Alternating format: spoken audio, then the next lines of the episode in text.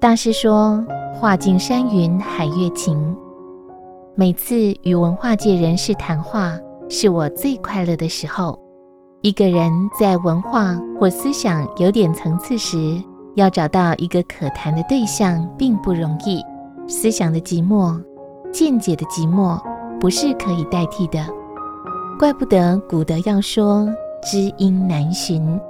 佛涅槃后，阿难活到一百二十岁时就想涅槃，因看不惯、听不惯的事太多了，又找不到一个能共鸣的人。处处显得与人不同，那种精神寂寞，只促使他想早日涅槃。